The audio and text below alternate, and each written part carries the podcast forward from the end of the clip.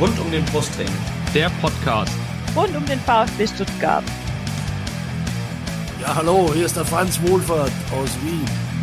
Hier ist Timo Hildebrand. Hallo, äh, ich bin Kakao. Äh, ich wünsche euch viel Spaß beim Podcast rund um den Brustring.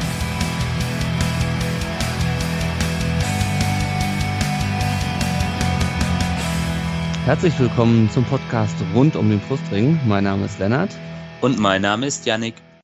Und dies ist Folge 142 unseres Podcasts. Und wir müssen mal wieder über ein sehr frustrierendes VfB-Spiel reden. Und zwar das 1 zu 1 des VfB am 23. Spieltag der Fußball-Bundesliga gegen den VfL Bochum. Und damit wir hier nicht alleine äh, uns äh, die Krise kriegen, haben uns zwei Gäste eingeladen. Der eine kriegt vielleicht weniger die Krise, das ist Nick, er ist Bochum-Fan und bei Twitter zu finden unter VfL-Nick1848. Hallo Nick. Hallo, guten Tag, hi. Und unser zweiter Gast, den lest ihr hoffentlich regelmäßig, ihr habt ihn auch schon mal hier gehört. Es ist Christoph, bei Twitter bekannt als RayBucanero74, was es damit auf sich hat, äh, das erfahrt ihr, wenn ihr nochmal Folge 53 nachhört, die wir im März 2019 aufgenommen haben. Herzlich willkommen zurück im Podcast, Christoph. Grüß Gott zusammen. Herzlich willkommen an alle da draußen, die uns hören. Ja, und bevor wir jetzt gleich über dieses Spiel reden äh, und den Spielverlauf vor allem, wollen wir natürlich erstmal den Nick vorstellen. Den Christoph kennt er ja schon. Äh, was ich natürlich noch vergessen habe zu erwähnen, ihr lest den Christoph natürlich unter äh, stuttgart.international, der Blog mit dem eingebauten Ohrwurm. Ich weiß zwar nicht, wer den noch kennt heutzutage, aber äh, ja. mir ist er noch ein Begriff. Ähm, genau, aber erstmal stellen wir jetzt den, den Nick vor. Janik, ich äh, übergebe dir das Mikrofon virtuell sozusagen. Sehr gerne. Schönen guten Abend auch nochmal von mir in die Runde. Äh, Nick. Ja. Erzähl uns doch mal, wie ist der VfL zu dir gekommen oder du zum VfL Bochum? Ähm, ja, erstmal hallo, ich bin Nick an alle, äh, 21 Jahre alt. Ähm, ja, wie bin ich VfL-Fan geworden? Äh, wie das quasi bei fast allen so war. Äh, mein Vater hat mich mit ins Stadion genommen. Äh, da war ich, glaube ich, sechs. Ähm, ja, und dann äh, seitdem äh, unzertrennlich, ne? die, die Liebe quasi weitergegeben. Ganz klassisch. Ganz klar, ganz genau. Ganz klassisch. Okay. Genau. Sehr schön. Ähm, dein erstes Spiel, du hast gerade gesagt, wahrscheinlich dann auch mit deinem Papa. Ähm, kannst dich daran noch erinnern? Beziehungsweise nimm uns doch mal mit und die Hörerinnen und Hörer da draußen. Ähm, das wird leider sehr knapp, weil ich kann mich tatsächlich nicht mehr daran erinnern. ich weiß es nicht mehr. Ähm, ich kann es dir nicht sagen. Ich habe versucht, äh, nochmal nachzugucken, aber okay. ich hab, weiß es nicht. Dann stelle ich die Frage an, dass vielleicht ein Spiel, wo dir besonders in Erinnerung geblieben ist, wo du im Stadion warst. Okay, das ist natürlich schwer. Äh, es gab so viele schöne Momente. Ähm, ich glaube, eines der besten Spiele, wo ich je war, war das Auswärtsspiel äh, in Köln. Äh, 18, 18, 19, glaube ich, war das. Äh, da haben wir in Köln gewonnen, 2 zu 1, meine ich, oder 3 zu 1. Äh, das war klasse, das war super. Da haben wir Köln abgerissen. Eines der besten Fahrten, die ich je hatte. Ja, Auswärtssiege, die sind immer schön. Das immer können schön. auch wir VfBler sagen. Ja. Köln ist auch immer äh, das Stadion zumindest. Und wenn man da auswärts gewinnt, das, das hat was, ja. ja ich erinnere mich an ein 5-1 mit Toren von Kakao. Ja. Oh. ist immer eine Reise wert, Köln. Auf Definitiv. jeden Fall. Ja, ähm, das erste Trikot vom VfL Bochum. Das erste Welches Trikot, war das? das? war aus der Saison 2008, 2009. Ähm, ich als kleiner Bub dann noch, ja, das ist das Trikot, das Heimtrikot in Blau. Ähm, super schönes Trikot. Ich habe es leider nicht mehr, aber ähm, ich werde es für immer in meinem Herzen tragen, auf jeden Fall. Also ich weiß, da, da hängt äh, schon noch viel dran. Das war halt das erste Trikot, ne? ja, und da muss ja. ich ganz, ganz kurz mal reingrätschen. Äh, ich hatte neulich schon, ich glaube, ich habe euer Spiel gegen Bielefeld gesehen. Ich weiß nicht, welches war. Auf jeden Fall da habt ihr auch diese Trikots getragen, die ihr jetzt auch am Samstag getragen habt. Mhm. Ähm, wie, wie stehst du zu dieser Trikotfarbe? Also ich, ich finde, ich, dass ich mich irritiert das jedes Mal, wenn ich. Das Türkis, meinst du? Das, was ihr jetzt hatte, dieses Mint. Ja, dieses Mint. Mint Türkis, ja schwierig. Also es ist, äh, es ist äh, was anderes. Ne? Also äh, ich bin es tatsächlich auch nicht so gewohnt. Aber man, man freundet sich mit an. Ich meine, ändern kann man es ja eh nicht, aber ja. es geht. Es geht. Ja, ja. das Heimtrikot ist deutlich. Das dritte. Das ist das äh, dritte, glaube ich. Ich denke mal das dritte. Ich guck mal. Ja, nee, das ist das dritte, ja. Okay, weil gegen Bielefeld konnte ich ja noch irgendwie nachvollziehen, dass man nicht blau spielen kann, aber Ja. gegen uns habe ich das nicht mehr nachvollziehen können. Aber gut. Nee, das Heimtrikot ist deutlich stärker. Das ist Ja. sehr schön. Ja, ähm, Nick, und dann noch die letzte Frage an dich im Vorstellungsbereich. Wo findet man dich denn an der Kastropper Straße? Straße. Äh, So. Am ja, schönsten Fußballort Deutschlands. Natürlich in der Ostkurve. Ne? Äh, da, wo das Herz schlägt, das Ruhrpott-Herz. Also Da, da, wo- äh, Stehplätze, Block P rechts. Also ja, Ganz klassisch, da wo die Stimmung am größten ist ganz letztendlich. genau. Da, da treibt es mich immer hin. Sehr schön. Dann erstmal vielen Dank an dich, Nick, dass du uns da so ein bisschen eingeführt hast in die Bochumer Fankultur aus deiner Sicht.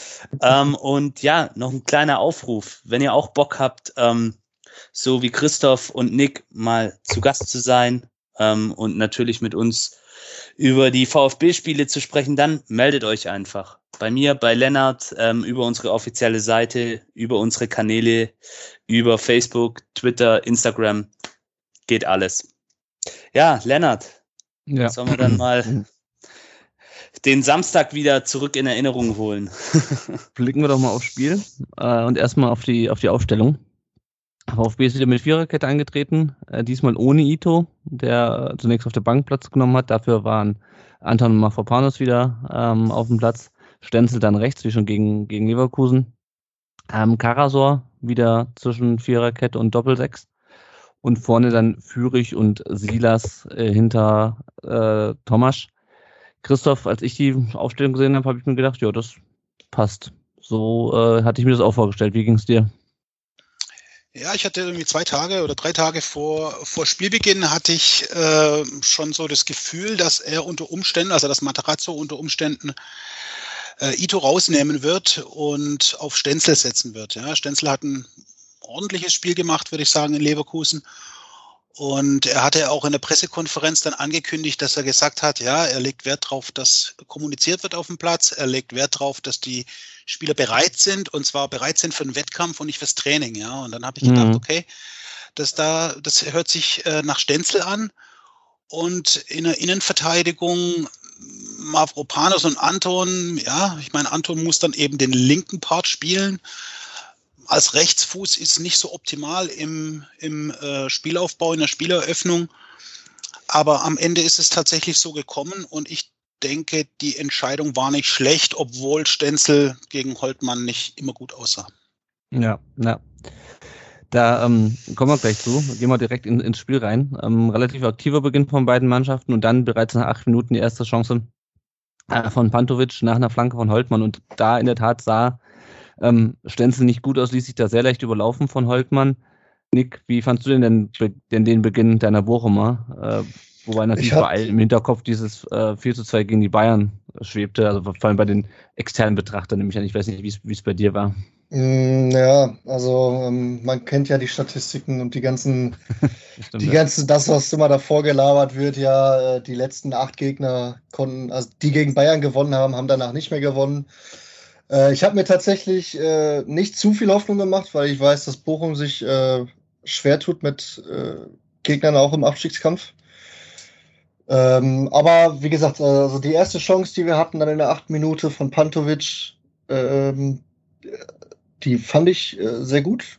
Aber das war, ja, Stenzel, der wurde leicht überrannt dann einfach. Das war zu leicht für Holtmann.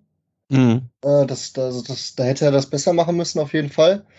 Und ähm, ja, der Abschluss war dann einfach, das sah, glaube ich, leichter aus, als es eigentlich war. Also der Ball kam ziemlich hart rein und dann Rückenlage oder gar nicht stabil gestanden. Das war dann ja, einfach übers Tor geklatscht. Ne? Mhm. Äh, hätte man ein Messer mehr rausmachen müssen, aber es, ich glaube, das sah auch einfach viel zu leicht. Also es sah leichter aus, als es eigentlich war. Ja, ja. Also mir ist auf jeden Fall das, das Herz in die Hose gerutscht. Ich habe zwar nur im Real Life gesehen, aber trotzdem. Ähm, Yannick, wie, wie ging es dir? Und äh, auch bei uns war das Spiel ja mit sehr viel Spannung erwartet. Es war das Endspiel angeblich gegen Bochum. Ähm, und dann liegen wir nach acht Minuten fast hinten. Wie war so dein Blick auf die Anfangsphase? Naja, ich habe es mir natürlich wieder richtig gegeben. Ich war nämlich vor Ort im Stadion. Ähm, ja, ja. mir ist das Bier fast aus der Hand gefallen. Ja, natürlich, ich habe mich geärgert. Ich hatte auch den Eindruck in den ersten Minuten, die Mannschaft ähm, ist eben aufgrund, ich, ich mag dieses Wort einfach nicht, dieses, diese Endspielthematik. Ähm, aber irgendwie hatte man den Eindruck, da ist einfach ein großer Rucksack, den, den die Truppe da gerade ähm, trägt. Und das hat sich dann eben auf den Spielverlauf in den ersten Minuten so ein bisschen ausgewirkt. Und man hat eben auch gleich gesehen, dass die Bochumer eine sehr selbstbewusste Truppe sind, die genau wissen, was sie können. Und natürlich dann auch vielleicht noch so ein bisschen euphorisiert von dem vorherigen Spiel, ihr hattet es ja gerade erwähnt, gegen mhm. die Bayern. Das ist doch klar. Und ähm, Bochum hatte natürlich auch in dem Spiel nicht allzu viel zu verlieren. Ja. Der VfB auch mit, mit ein paar guten, also na, Chancen kann man es nicht nennen, Halbchancen. Also wir haben auf jeden Fall nach vorne gespielt, so kann man es sagen. Ähm, und so war das auch in der, in der 20. Minute, als ein langer Ball auf Silas kommt. Der geht in den Zweikampf mit Soares, beziehungsweise Soares mit ihm. Und ähm, Silas kann dann noch kurz den Ball, glaube ich, spielen, verliert ihn dann aber und hält sich dann die Schulter. Und muss dann nach 20 Minuten für Soares ausgewechselt, äh, für Soares, für Mamouche ausgewechselt werden, so. Äh, mittlerweile wissen wir, dass äh, auch Silas sich eine Schulterluxation zugezogen hat und für den Rest der Saison ausfällt. Darüber können wir gleich noch ein bisschen reden. Erstmal, äh, Christoph, wie war deine Wahrnehmung? Normaler Zweikampf oder war es, äh, dafür, also war es ein brutales Foul deiner Meinung nach, normaler Zweikampf? Wie siehst du es? Also ich habe mich ein bisschen gewundert, dass aus so einer Bewegung raus man sich die Schulter ähm, auskugeln kann und dass sich da Bänder reißen können, aber ich bin auch kein Mediziner. Ja, ich bin auch kein Mediziner und es war für mich ein absolut normaler Zweikampf. Ich meine, klar geht er da rein und, und, und, und checkt den weg, aber mit angelegtem Arm. Und mhm. also wenn man das nicht mehr darf, dann ist kein Fußball mehr. Ja, das war für mich eine ganz normale Situation. Mich hat es auch gewundert, weil er eigentlich gut dagegen gehalten hat. Ich hatte erst das Gefühl, ja. geil, weißt du, jetzt der bleibt stehen und lässt sich da nicht wegchecken. Aber dann hat man relativ schnell gemerkt, dass er starke Schmerzen hat und dann, ja, dann habe ich mir ziemlich schnell Sorgen gemacht. Mhm, ja, also ich denke, da sind wir uns alle einig. Also ich sehe da auch kein, kein brutales Foul oder sowas. Das ist einfach ein Zweikampf. Und also wie gesagt, wie, wie sich da die Schulter auskugelt, das muss mir nochmal jemand erklären. Das war übrigens nicht die gleiche Schulter, die er sich gegen Leverkusen gehalten hat. Das war ja, stand ja zwischendurch auch nochmal zur Debatte, dass er, ähm, dass die Schulter eh schon im Arsch war sozusagen. Ähm, und das und es fahrlässig gewesen wäre, ihn mit dieser Schulter draufzuschicken, aber es war in der Tat eine andere. Also ja, super bitter. Mamouche kam dann für ihn rein. Mamouche, der ja auch von einer Corona-Infektion zurückkam. Ähm, Bochum dann mit äh, zwei Chancen noch von Lucia und, und Soares. Ähm, aber so richtig waren beide Mannschaften ja noch nicht gefährlich in der ersten Halbzeit, wenn man jetzt mal von dieser Chance von, von Pantovic in der achten Minute ähm, absieht. Wie hat dir das Spiel gefallen bis dahin, äh, Nick? Und auch die, die Chancen ähm, deiner, deiner Bochumer? Also wenn man jetzt, wenn man sich jetzt nur auf die erste Halbzeit konzentriert, dann war anfangs stark, relativ stark. Und äh, ich habe das schon dann noch getwittert. Zum Ende hin fand ich das dann doch schon sehr schwach. Äh, da habe ich, da, es hat sich nämlich so ein bisschen angebahnt, äh, fand ich, dass, äh, dass wir da den Gegentreffer kassieren dann in der zweiten Hälfte, weil ich glaube, ihr hattet die letzten beiden Chancen in der ersten Hälfte. Mhm.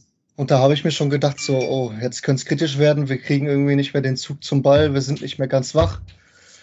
Ähm, ja, ich hatte, ich habe das schon äh, echt gesagt, nee, das, das könnte heute in die Hose gehen, wenn wir so weitermachen. Also, ja. Mhm.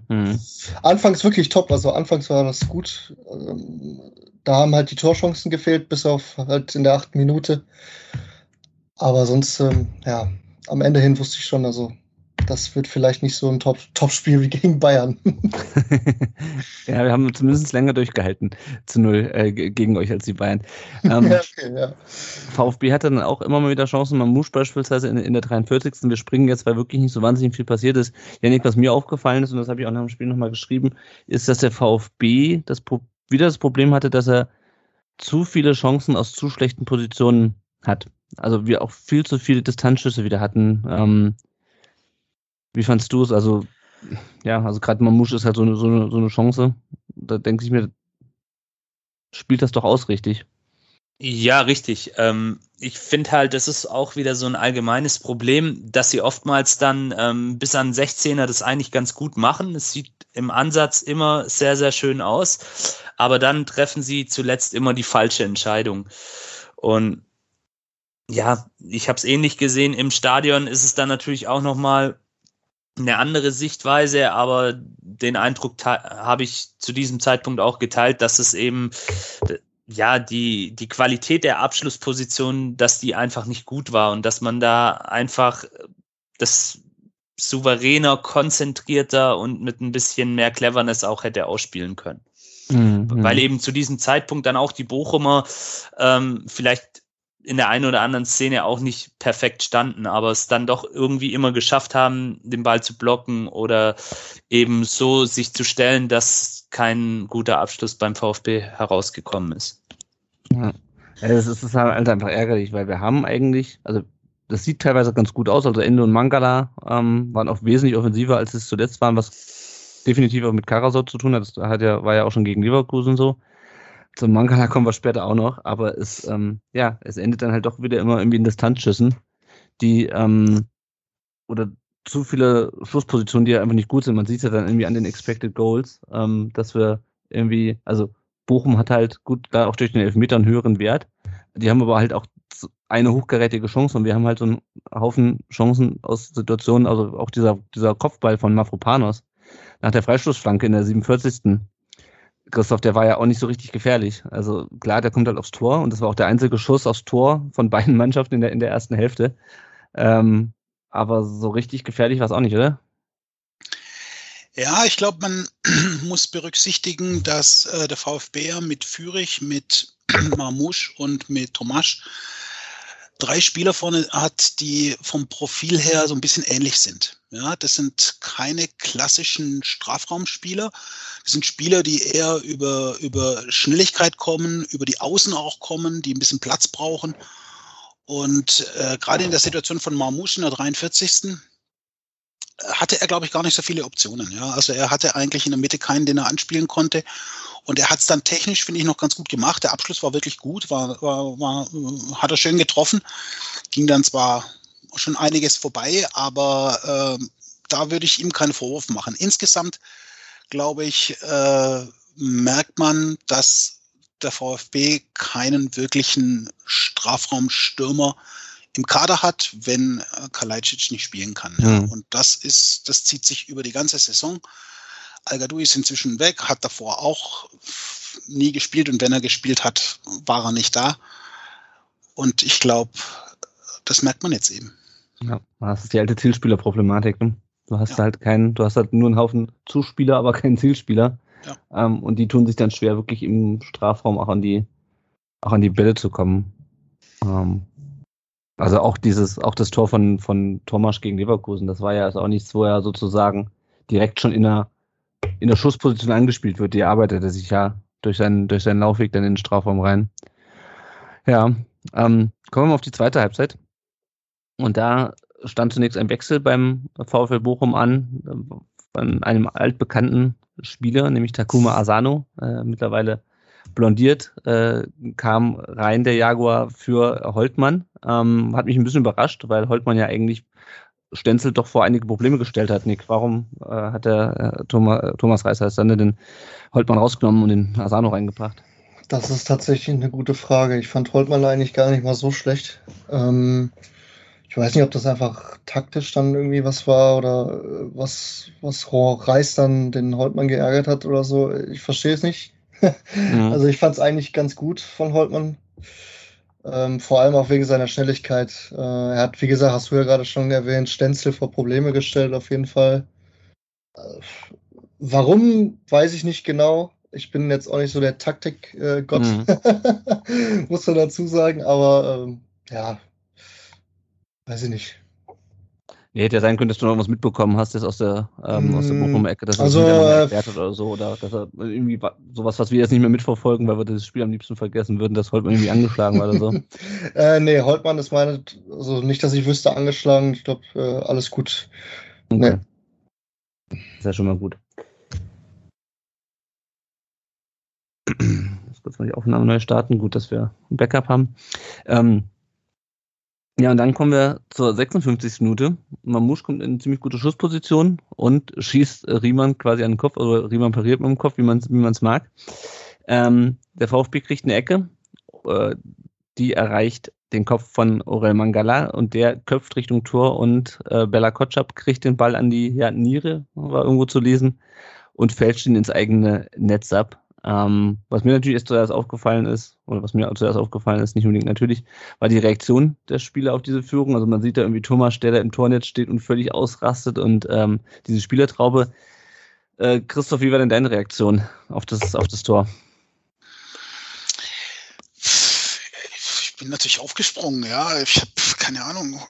Ich war, ich habe mich tierisch gefreut. Das war ein Kacktor, ja. Das war, das war genau das richtige Tor für so ein Spiel und für den Moment.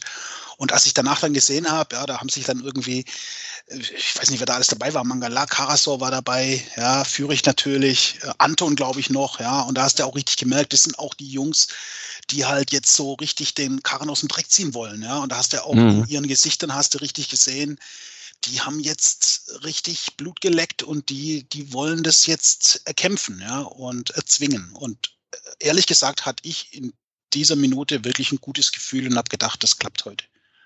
Ja, ja. Bevor ich gleich den Nick noch aus seiner Bochumer frage, ähm, Yannick, ähm, wäre der ohne Bella Kotschap reingegangen? Wahrscheinlich nicht, oder?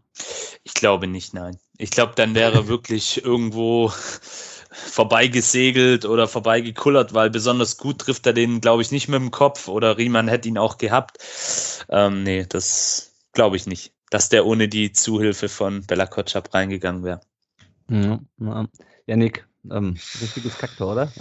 Ja, wirklich, also das hat wirklich für das Spiel bis dahin hat es wirklich gepasst, so ein Tor da zu kassieren. Äh, das war wirklich kein Meisterwerk. Äh, ja, gut, äh, ich glaube, ähm, Bella Kotschap kann da wirklich nicht viel machen. Mhm. Das ist einfach scheiße gestanden, wollte ihn eigentlich nur abwehren, ist dann so ein bisschen abgerutscht, hat ihn dann an der Niere getroffen und ist reingekullert. Riemann hatte keine Reaktionszeit, es war zu nah ist halt einfach ein Kacktor, ne?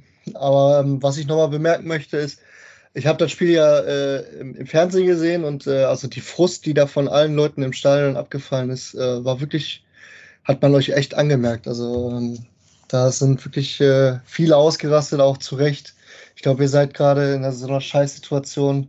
Ja. Das habe ich euch irgendwie so ein bisschen gegönnt. Also sage sag ich euch ehrlich. das, das, das, ist nett. Ja, es war, glaube ich, die erste Führung seit dem, ähm, seit dem äh, Wolfsburg-Spiel, glaube ich. Mhm. Äh, und das war Mitte, Anfang Mitte Dezember. Ich glaube, seitdem sind wir nicht mehr in Führung gegangen. Wir haben ja wochenlang kein Tor geschossen. Ja. Ähm, genau, ja. Was mich so ein bisschen geärgert hat, eigentlich muss, muss man Musch den vorher schon reinmachen. Also, das, also ich bin natürlich froh, dass wir am Ende trotzdem getroffen haben, aber also wie er es schafft, dann ähm, den so zu schießen, dass, dass, ähm, dass Riemann den dann mit dem Kopf irgendwie rausklären kann, ist es auch schon, ist auch schon speziell. Kurz danach hat dann der VfL gewechselt. Äh, Polter, Löwen und Staphylidis kam, kommen rein. Löwen sollte dann später noch, noch eine Rolle spielen. Nick, hat sich das, ähm, konntest du den Wechsel nachvollziehen? Was, was hat sich da ja, ähm, also nachvollziehen. Alles drei Offensive, oder? Bis auf Staphylidis. Äh, ja, ja, ich konnte es auf jeden Fall nachvollziehen.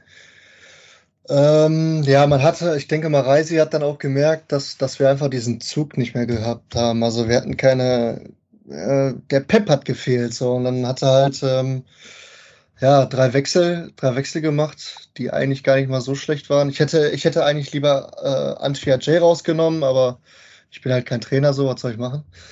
Mhm. Ähm, nee, nachvollziehbar auf jeden Fall. Ähm, dann, ja, war, waren drei gute Wechsel, die dann aber am Ende hm, trotzdem nicht sehr viel gebracht haben, sage ich jetzt mal so. Mhm, mh, ja. Ja, was, was, auf jeden, was mir auf jeden Fall auffiel, ist, dass, dass äh, Bochum danach noch ein bisschen angriffsfreudiger war, der VfB aber entsprechend auch Platz zum, zum Kontern hatte. Genau, ja.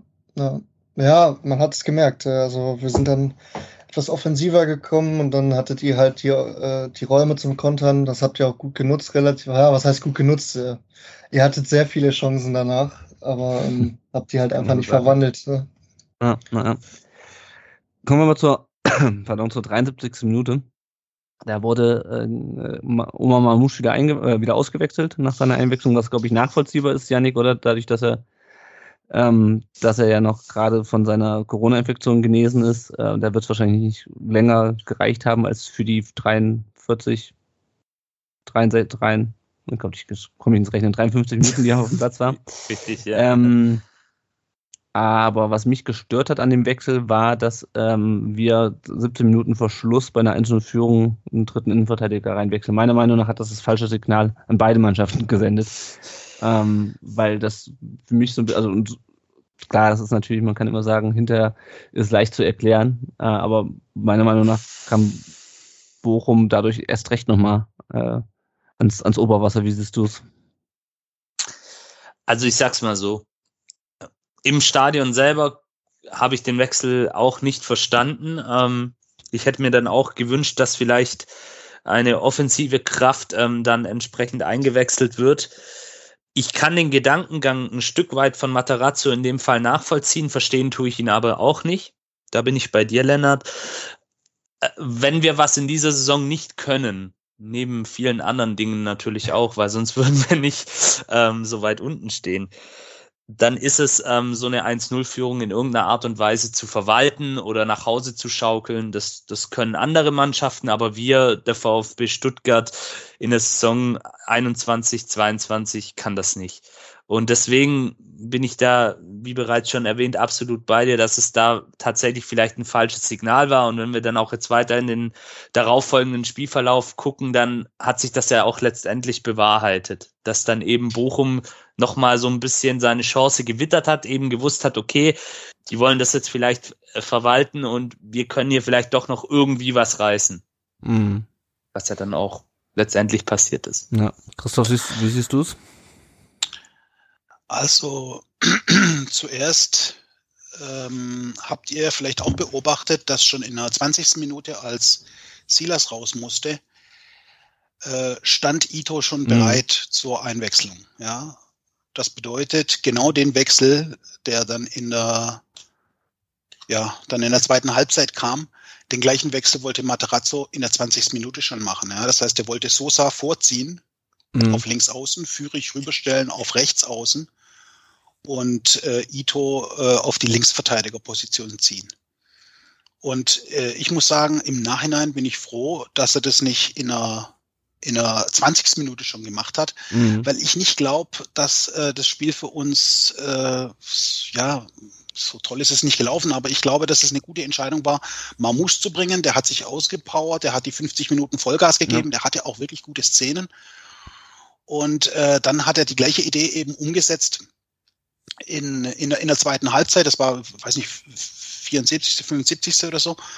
Und äh, ich habe es überhaupt nicht verstanden, warum er es gemacht hat, weil Sosa gegen Antwi Adjei ein super Spiel gemacht hat. Ja, der, der Bochumer, der war total frustriert, weil der keinen Zweikampf gewonnen hat gegen mhm. Sosa. Der hat den abgekocht, ja, ja und zwar in jeder stark. Situation. Ja, und ich kann nicht verstehen, wenn du eine Kette hast, die funktioniert, warum stellst du die Kette um? Ja, warum lässt du nicht den Sosa, wenn der so ein Bombenspiel macht gegen seinen Gegenspieler, warum lässt du den nicht in der Kette stehen? Ja, lässt deine Viererkette so, wie sie ist und wechselst einfach offensiv. Ja, du kannst den Mamouche rausnehmen. Du hast auf der Bank den Bejas, den kannst du bringen ohne Probleme. Du kannst von mir aus den Klimowitz bringen. Ja, der macht auch nichts mehr kaputt dann. Ja. Also da gab es genügend Möglichkeiten zu wechseln und die Struktur hinten zu verändern das war, glaube ich, äh, das war ein Fehler. Ganz unabhängig vom Signal, was er damit gesendet hat, dass er einen Defensiven gebracht hat, war es, glaube ich, auch äh, ein Fehler, die Kette auseinanderzureißen und Sosa von der, von der Linksverteidigerposition runterzunehmen, wo er wirklich vor allem defensiv ein, Bombenspiel gemacht hat.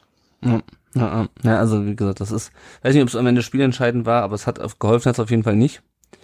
Ähm, dann gab es zwei Szenen, die heiß diskutiert wurden. Zunächst ähm, vermeintliches Foul an Endo äh, an der Strafraumgrenze, wo Endo und ich ver vergessen, wie der Bochumer, welches der Bochumer Gegenspieler war, äh, beide zum Ball gehen. Endo, nach dem, was man so im Fernsehen sehen konnte, mit dem Fuß zuerst dran ist ähm, und dann getroffen wird.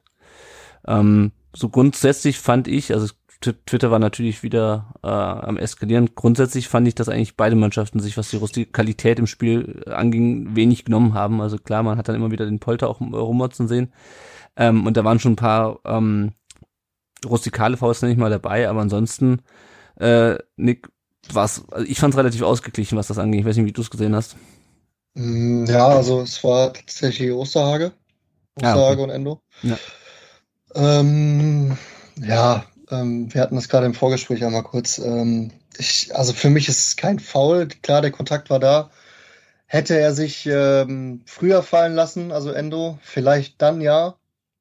Aber ähm, ja, es ist kritisch. Ich, nee, also ich glaube, das war schon so okay, wie das entschieden wurde. Hm. Gegenstimmen? Ja. Ich gehe da mit Nick mit.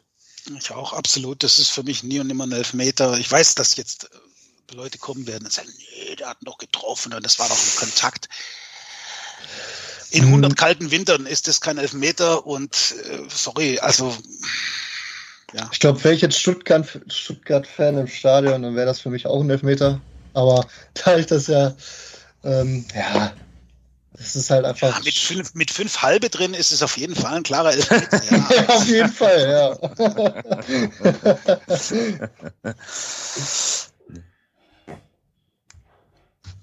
Für mich ist es auch zu wenig. Definitiv. Mhm. Ja. Gut, dann ähm, kommen wir direkt zur, zur nächsten ähm, Szene, die heiß diskutiert wurde, eigentlich eher, weil Mangala ähm, eigentlich die Chance zum 2-0 hat und das 2-0 machen muss. 76. Minute. Ähm, kriegt den Ball von Führig, der sowieso ein super Spiel gemacht hat, finde ich, äh, reingelupft und wartet dann viel zu lange und schießt da am, am Ende Riemann an. Yannick, gut pariert von Riemann oder schlecht umgesetzt von Mangala? Ja, beides so ein bisschen. Man muss mal dazu sagen, Manuel Riemann hat eine sehr, sehr starke Partie absolviert. Also war für mich einer der besten Bochumer auf dem Platz. Also der, der, also der, hat, der Beste, ja. Ja, der hat wirklich das Spiel dann auch letztendlich für seine Mannschaft mitentschieden. Aber natürlich, auch wenn Mangala jetzt kein klassischer Goalgetter ist, den muss er machen. Das macht Führig wunderbar, wie er den da reinchippt.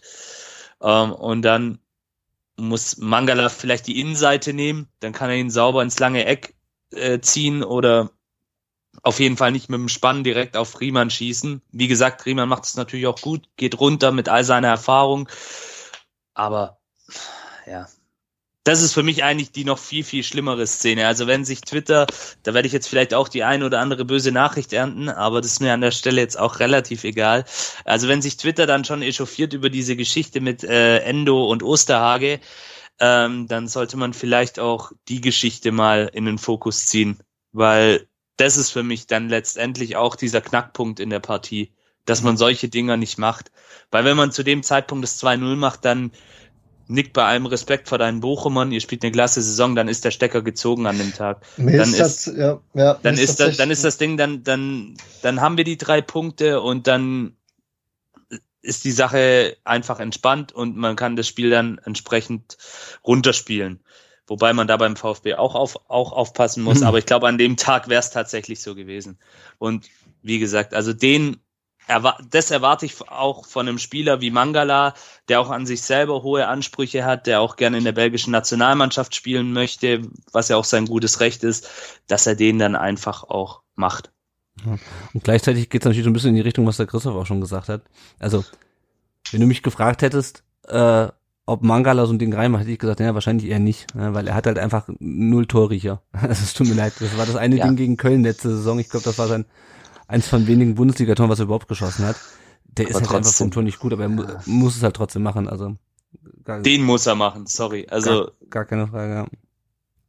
Ja. Da, da muss ich jetzt auch einhaken, ja. Also da bin ich echt äh, auch wie soll ich sagen, ja, da muss man dann auch gewisse Ansprüche an Spieler stellen, ja. ja. Ich höre die ganze Zeit, was weiß ich, wir haben viele Verletzte und, und, und keine Ahnung. Und der kann nicht. Und der, und, und, und der eine dann in der Defensive, der ist zu langsam, ja, und der nächste, der ist unsicher. Und der übernächste, der hat gerade eine schlechte Phase. Und der nächste hat, was weiß ich, Übergewicht, ja, und dann kriegst du echt so ein wunderbares Ding, ja, da reingelöffelt, das war so traumhaft gemacht von dem Führer, ja, wie er den reinlöffelt, wie er den Blick hat für den, für den Mangala. Ja. und der Mangala kriegt das Ding und es springt noch, ja, und jeder, der schon mal gekickt hat, weiß, wenn so eine Murmel mal springt, alter Falter, dann dann wickst du die, Entschuldigung, darf man das sagen? Dann mhm. wickst du die ja, rein, okay. ja. Der schiebt sie mit der Innenseite. Das war noch nicht mal ein Schuss. Das war noch nicht mal das verhungert. Der ist verhungert. Das war keine Torwartparade. Der Ball ist verhungert. Ja, also das, da muss man wirklich sagen, also egal ob einer jetzt ein Torjäger ist oder ein Torriecher hat oder so. Also wenn ich Profifußball spiele und die Murmel nicht reinmache, ja, also dann, boah, habe ich echt ein Problem. Ich muss dazu sagen, also da ist mir als VfL-Fan ist mir wirklich das Herz in die Hose gerutscht. Ähm, so ein Zuckerpass von Zürich, äh, Fürich, ähm, also das war wirklich, da habe ich echt gedacht, okay, jetzt ist vorbei, kannst einpacken, mach, mach die Kiste aus. Ja, ähm, Gott sei Dank für uns jetzt, also sorry. ähm, ja, das war wirklich sehr knapp. Das war Schlüsselszene vom Spiel. Ja, ja, ja, ja auf jeden keine Fall. Frage. Auf Ja, jeden Fall. Aber wie gesagt, ich, muss, ihn- ich möchte echt nochmal Führig hervorheben, weil der hat sich, der spielt Ja. sich echt immer mehr in die Mannschaft. Ähm, wird immer wichtiger vorne, wird auch zielstrebiger jetzt. Das war ja am Anfang so ein bisschen sein Problem, dass er sich dann so ein bisschen festtribbelt. Ähm, ja, und schade, dass es halt in diesem Spiel nicht dafür gereicht hat, äh, vielleicht die, die entscheidende Vorlage zu geben. Bochum hat dann, finde ich, viel zu viel Oberwasser bekommen. Jetzt gerade schon angesprochen, auch bedingt meiner Meinung nach durch den Wechsel. Äh, VfB hatte trotzdem seine Chancen. Karasor versucht dann Riemann nach dem Konter von der Mittellinie zu überspielen. Das war eigentlich nicht schlecht gemacht, ähm, weil Riemann wirklich sehr weit äh, hinten stand, also vorne stand, äh, besser gesagt. Gleichzeitig, ja, keine Frage. Es ist vielleicht nicht doch besser, ihn auszuspielen. Das war halt so der, der ultimative ähm, vergebene Distanzschuss, äh, fand ich. Ähm, dann Polter mit dem Kopfball, äh, war es, glaube ich, an, an, den, an den Pfosten. Ähm, dann erneut Mangala, mit der eine Chance vergibt, die Endo dann versucht noch irgendwie zu retten, äh, aber ähm, sehr artistisch. Da, ähm, ja, keine Ahnung, versucht den Ball aufs Tor zu bringen ähm, und und Riemann kriegt den dann noch irgendwie mit mit der erst mit der einen, dann mit der anderen Hand zu fassen. Yannick, ähm, war das schon so die Phase, wo du dir dann auch im Stadion gedacht hast, scheiße, das geht noch schief, oder hast, warst du dir eigentlich sicher, dass wir das über die Zeit bringen? Naja, von Minute zu Minute wurde man eben nervöser, weil man dann auch ja gemerkt hat, die Mannschaft äh, hat es ja dann auch äh, gesehen, da, dass es irgendwie nicht rein will, das Ding. Und Mhm. wie ich schon vorhin erwähnt habe, wie, wir können halt einfach, wir sind in dieser Saison nicht so abgezockt genug. Ich hätte jetzt gesagt, der VfB der letzten Saison hätte das Ding vielleicht noch irgendwie heimgeschaukelt. Mhm. Aber der VfB von dieser Saison, der ist da einfach zu fragil letztendlich. Ja, man hat es im Stadion gemerkt und ja, auch bei den Fans die Atmosphäre, es war dann auch so eine Spannung einfach in der Luft. Ähm, jeder, der im Stadion äh, schon mal war, der kennt das. Ähm, der ein oder andere, er hat dann schon angefangen, die Fingernägel bis aufs Fleisch runter zu kauen. Ne? Wieder ein anderer ist an die Bar gerannt und hat sich noch mal eine halbe geholt. Es war einfach diese, diese Spannung zu spüren und ähm, dann war eben auch noch die Geschichte mit Polter, wo man dann eben auch gesehen hat, okay, die Bochumer kriegen jetzt auch noch mal ihre dritte oder vierte Luft gefühlt in diesem Spiel und das ist ja auch so eine Problematik vom VfB in dieser Saison, dass man dann einfach diese Gegner wieder durch eigene Unzulänglichkeiten zurückholt ins Spiel. Mhm. Und ja, ja.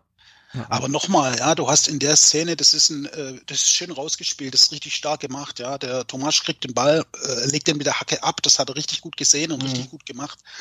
Und dann hast du, äh, dann kriegt halt im Strafraum wer Mangala den Ball und neben ihm steht Endo, ja. Und äh, Entschuldigung, wenn du Tore machen willst, dann darfst du nicht diese Spieler in diesen Positionen haben. ja, ja. das ist es, ja. Der nächste Spieler, der noch auf dem Platz stand, auf offensiv war, war Borna Sosa. Borna Sosa hat auch, ein- einmal hat er eingetroffen, ja. gegen Mainz, sagen- ja. Ja, das sagen böse, böse Zungen, dann wollte er eigentlich als Flanke, ja, aber ihr versteht schon, was ich sagen Ja, will, ja, oder? klar. Ich meine, da hast du Spieler auf dem Platz stehen, das sind einfach keine Spieler, die Tore schießen, ja. Wenn du mit Mangala, mit Endo und mit Sosa, ja, stehst du dann auf dem Platz und versuchst Tore zu schießen. Äh, Ich meine, jetzt, jetzt wird dieses Dreier-Mittelfeld gefeiert. Ja, da hast du ein Dreier-Mittelfeld. Der Karaso hat ein starkes Spiel gemacht auf der Sechs. Der hat äh, auf jeden Fall auch, äh, sagen wir mal, eine gute, eine gute Wirkung auf die Mannschaft. Der kommuniziert viel, der reizt die Ja. mit und so. Das ist, das ist schon einer, der, der richtig was bringt, so vor allem von der Stimmung. Aber äh, du hast dann eben auf der Acht den Mangala und den Endo, ja. Und ich finde zum Beispiel, dass der Endo auf dieser Acht verschenkt ist, ja. Der hat einfach seine Stärken auf der Sechs. Wenn der den Ball kriegt, der kann ihn schnell verarbeiten und der kann auch das Spiel mal schnell machen. Der kann mal einen Steilpass spielen. Und das macht der Karasor eben nicht, ja. Der Karasor ist eben eher einer, der den langsamen Spielaufbau wählt, ja, der den Ball sichert. Aber also ich bin nicht so überzeugt davon, dass du mit diesem Dreier-Mittelfeld vor allem in der Offensive auf Dauer gut aufgestellt bist. Mhm, Ja. ja, ist schwierig. Also Ich weiß, was du meinst. Ich finde, also eigentlich dachte ich auch, das ist eigentlich super, weil wir dann endlich nicht mehr diese Bälle irgendwie in diese, genau in diesen Raum kriegen, wo irgendwie Endo und, und Mangala in den Spielen teilweise auch überfordert waren, gleichzeitig irgendwie das Offensivspiel anzukurbeln und, hinten dicht zu halten. Ähm, aber ja, es geht dann halt wieder auf Kosten der, der Offensive. Es fehlt ja halt vorne auch einfach ein Spieler, den du, den du vorne reinstellen kannst. Ähm, ja, wir hatten dann in der 86. Minute noch einen Doppelwechsel und damit auch den dritten Wechselslot ausgenutzt. Das hat mich, ich habe am Ende gar nicht verstanden, warum man nicht noch Kalajdzic gebracht hat in der Nachspielzeit, aber ging halt nicht mehr. Äh, Tommy für Führig und Förster für Mangala und meiner Meinung nach, Janik hat dann ähm, der VfB eigentlich nur noch sich aufs Kontern verlegt mit, mit den Spielern. Also gerade mit Tommy kannst du ja nichts anderes machen eigentlich außer Kontern, oder? Ja, vielleicht tun wir ihnen damit ein bisschen Unrecht, aber ja, er ist natürlich ein Spieler, der, der prädestiniert ist da dafür, weil er einfach ähm, in dieser Art und Weise zu spielen seine Stärken auch entsprechend auf den Platz bringen kann. Er hat ja eigentlich einen sehr guten Antritt, man sieht es leider nur viel zu selten von ihm. Ja, und die letzten fünf Minuten war es dann eben so, wie du es gerade beschrieben hast. Ähm, wir haben dann halt einfach nur noch aufs Kontern gespielt und dann war vielleicht doch dieser Gedanke auch ähm, bei Pellegrino Matarazzo, okay, schaukeln wir es doch vielleicht irgendwie nach Hause. Ja, aber mhm. Es, es geht halt einfach momentan mit dieser Mannschaft nicht. Diese Mannschaft braucht Sicherheit im Spiel, die braucht mal eine zwei, drei Tore Führung, um dann wirklich so ein Spiel auch sicher ähm, nach Hause zu bringen. Mhm. Aber dass Tommy gekommen ist in der, in der Situation, ich meine, das hatte überhaupt keine Auswirkung mehr aufs Spiel, aber ist trotzdem für mich eine interessante Randnotiz, weil du dir überlegen musst, du hast im Kader, hast du ein halbes Dutzend Offensivspieler, die, sagen wir mal, so ein ähnliches Profil haben wie Tommy, die ja. äh, ohne Probleme hätten reinkommen können in diesem Moment. Und er bringt Erik Tommy. Und Erik Tommy, wann hat der sein letztes Spiel gemacht vom VfB? Das war wahrscheinlich ein Kurzeinsatz irgendwann in der Hinrunde, wenn überhaupt. Ja. Und jetzt kommt Erik Tommy und das ist auch ein Zeichen, ja, das ist ein Zeichen. Immer Bayers, ich, ich vertraue dir nicht, ich traue dir nichts zu. Ja. Und wer war noch auf der Bank? Klimowitz? Klimowitz auch nicht. Ja. ja. Und dann noch die ganzen, die überhaupt nicht im Kader standen, beziehungsweise äh, nach Mainz geschickt wurden zum, äh, zum Regionalligaspiel. Mhm. Ja. Ja, und da muss man halt ganz klar sagen, ja, da sind wir jetzt elf Spieltage vor, vor Ende der Saison, sind wir an einem Punkt, wo Stenzel, Karasor und Tommy diejenigen sind, die jetzt die Kastanien aus dem Feuer holen sollen. Ja. Und das ist schon bemerkenswert und ich glaube, da gibt es nicht viele, die in der Hinrunde darauf gewettet hätten, dass wir diese Kombination von Spielern am 23. Spieltag auf dem Platz sehen zusammen.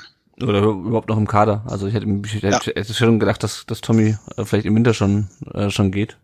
Ähm, genau. ja, Nick, wie ging's dir denn so in den letzten Minuten? Es wurde ja dann die Nachspielzeit äh, ausgerufen, vier Minuten. Wie, wie war so dein Gefühl? Schwierig. Ähm, ja, ich war natürlich frustriert. Ne? Ich habe jetzt auch Gut, ich weiß ja jetzt, wie das Spiel ausgegangen ist, aber als ich also, äh, Anfang der Nachspielzeit dachte ich mir so, okay, komm. Ich war wirklich frustriert, das war echt katastrophal von uns. Weil wir einfach, also was heißt katastrophal? Es war mh, hm, schwierig. Also man hatte halt auch noch das Spiel, das Vorderspiel im Kopf äh, gegen die Bayern und da war natürlich alles gut an dem Tag. Mhm. Und dann musstest du dir da so ein Gegurke angucken Jetzt übertrieben gesagt. Ähm, aber ja, nee, also es war einfach frustrierend. Ich habe echt nicht mehr dran gedacht, äh, dran geglaubt, dass jetzt noch irgendwas passiert. Aber wie der Fußball halt nun mal so ist, gab es dann doch noch was am Ende für uns. Ja, ja. Noch kurzer, noch kurzer Einwurf. Äh, Tommy hat interessanterweise seinen letzten Einsatz vom VfB ähm, im Hinspiel gehabt, als er in der Pause für al reinkam. Aber das ging so. ja äh, bekanntlich auch 0 zu 0 aus, also äh, auch das. Ist mir nicht in bleibender Erinnerung geblieben. Mir auch nicht, aber das ganze Spiel ist mir nicht in bleibender Erinnerung geblieben. Ja, ähm, ja es war auch schlecht. Ja, ja, ja. Ja, und dann kommt die 94. Minute. Ähm, Ito schlägt den Ball nicht weit genug raus. Der äh, VfB hat ja ein paar Bälle lang rausgespielt schon vorher, äh, aber der Ball landete beim Bochumer. Ähm, es kommt ein langer Ball auf ähm, Polter in den Strafraum und der wird von Mafropanus abgeräumt. Ähm, ja, also ich glaube, eindeutiger äh, kann ein Elfmeter nicht sein, oder Janik? Ja, definitiv. Also das habe ich, ich stand in der Cannstatter Kurve und es war ja quasi auf der anderen Seite hm. und das hat man von da aus gesehen, dass das, das absolut, also da war mir gleich klar und äh, Schiri hat dann ja auch gleich auf den Punkt gezeigt. Also ja. einen deutlicheren Elfmeter gibt's für mich nicht. Wir hatten es ja auch schon im Vorgespräch so ein bisschen analysiert, diskutiert. Kann er vielleicht, äh, muss er anders machen? Kann er nicht, sondern muss er anders lösen. Ähm, der Ball war ja auch relativ weit außen schon, wenn er ihn vielleicht einfach, und das ist ja auch eine Stärke eigentlich von Mafropanos, seinen Körper einzusetzen. Ähm, klar, Polter ist auch eine Kante, wie man so schön sagt, aber wenn er den dann irgendwie rausdrückt, rausblockt ähm, oder einfach dann auch auf einer Kost, auf die, ja, auf die Tribüne wichst, wie es, wie es der Christoph vorhin so schön gesagt hat oder ähm, weiß weiß ich. Er hat da auf jeden Fall mehrere Möglichkeiten, das anders zu lösen. Vielleicht dann auch auf Kosten von der Ecke, aber so, das war halt die denkbar schlechteste Variante. Ja. Also ich weiß, ist, also man hat ihm angesehen, dass er nicht so richtig wusste, was, was, er, was er da tut. Ja, also äh, Verzweiflung, ja. Ausgerutscht würde ich das nicht nennen, aber er war offensichtlich, ich glaube, der Christoph Knär hat auch in der Süddeutschen geschrieben, der hat irgendwie in der Zehntelsekunde halt sich umentschieden. Ähm, und äh, ja, also gut. Also ähm, Ende vom Lied ist der äh, Eduard Löwen äh, trickst seinen äh, guten Bekannten Flo Müller aus, indem er nicht in die gleiche Ecke schießt, in die er immer schießt. Also ich weiß nicht, Christoph, ich fand die Erklärung von Müller auch ein bisschen, also ja, keine Ahnung, ein Elfmeter ist ein Elfmeter. Aber zu sagen, ah ja gut, der schießt immer in die eine Richtung, deswegen bin ich auch in die Richtung gesprungen. Ich weiß hat nicht, wie das gesagt? Die Aussage. Ja, hat er gesagt. Ja, ja. Oh. Ja, also der kennt ihn halt und meint, er schießt halt immer nach, er schießt halt immer nach rechts war es, glaube ich, vom Schützen aus gesehen. Äh, ich habe äh, ich hab Interview gesehen von Löwen nachher und da hat er gesagt, äh, normalerweise schieße ich immer in eine Ecke und die kennt er auch und deswegen äh, habe ich mich eigentlich für die andere entschieden. Aber als ich im Anlauf war, habe ich mich dann irgendwie dann erst entschieden. Also er war sich auch nicht hundertprozentig mhm. sicher. Ja, Macht ich würde er dann aber trotzdem gut. Ja. Ich würde gerne nochmal auf, auf Mafropanos zurückkommen mhm. und ich meine, ich habe ja jetzt gerade über Mangala geschimpft und mich da lustig gemacht, dass er irgendwie die, die Murmel da nicht reinmacht. Ich glaube, äh, also wir, also wenn ich irgendjemand kritisiere oder so, dann kritisiere ich immer seine Leistung in dem Spiel und nicht ihn als als als mhm. Menschen oder irgendwie als Spieler insgesamt oder so. Ja, der Mangala ist einer meiner Lieblingsspieler und ich bewundere das total. Also wie der Fußball spielt, ist für mich einfach ein Traum und ist für mich einer der besten Kicker in der Mannschaft, ja, nur um das klarzustellen. Mavropanos übrigens auch, ja, finde ich auch echt einen richtig geilen Kicker und hätte ich ihm nie zugetraut, dass der sich so gut entwickelt in dieser Saison. Ja. Aber in den letzten zwei, drei Spielen hat man schon gesehen, dass er äh, richtig unsicher wirkt. Ja, also Frankfurt Anfangsphase, könnt ihr euch erinnern? Ja. Als da die Umstellung war und dann Anton plötzlich äh, auf, auf Rechtsverteidiger gespielt hat, Mavropanos zentral, da hat er äh, boah, da hat er so viele Fehlpässe gespielt. Und äh, in dem Spiel war es genauso. Ja, ich, ich wusste ja, dass ich im Podcast sein werde. Ich habe mir ein paar Notizen gemacht. Ich habe so oft stehen: Mavropanos Fehlpass, Mavropanos schlechte Spieleröffnung, Mavropanos langer ins Nichts. Also der wirkt verunsichert. Der ist weit entfernt von seiner Form aus der Hinrunde. Und äh, also das ist am Ende ihm passiert ist, ich habe dann irgendwann Mislintat noch gehört im Interview, dass er gesagt hat, ja, Mavropanos unser bester Mann und ausgerechnet ihm passiert das jetzt. Mavropanos war nicht der beste Mann, ja, in, in, in dem Spiel und äh, es war mit Abstand der schlechteste in der Kette und da war auch noch Stenzel mit dabei, ja, und äh, Mavropanos war unsicher und äh, dass er dann am Ende das verursacht hat, glaube ich, kommt nicht von ungefähr. Mhm. Ja. Ähm, also ich habe hier gerade die Kicker-Noten auf. Ich weiß nicht, kennt ihr ja auch alle.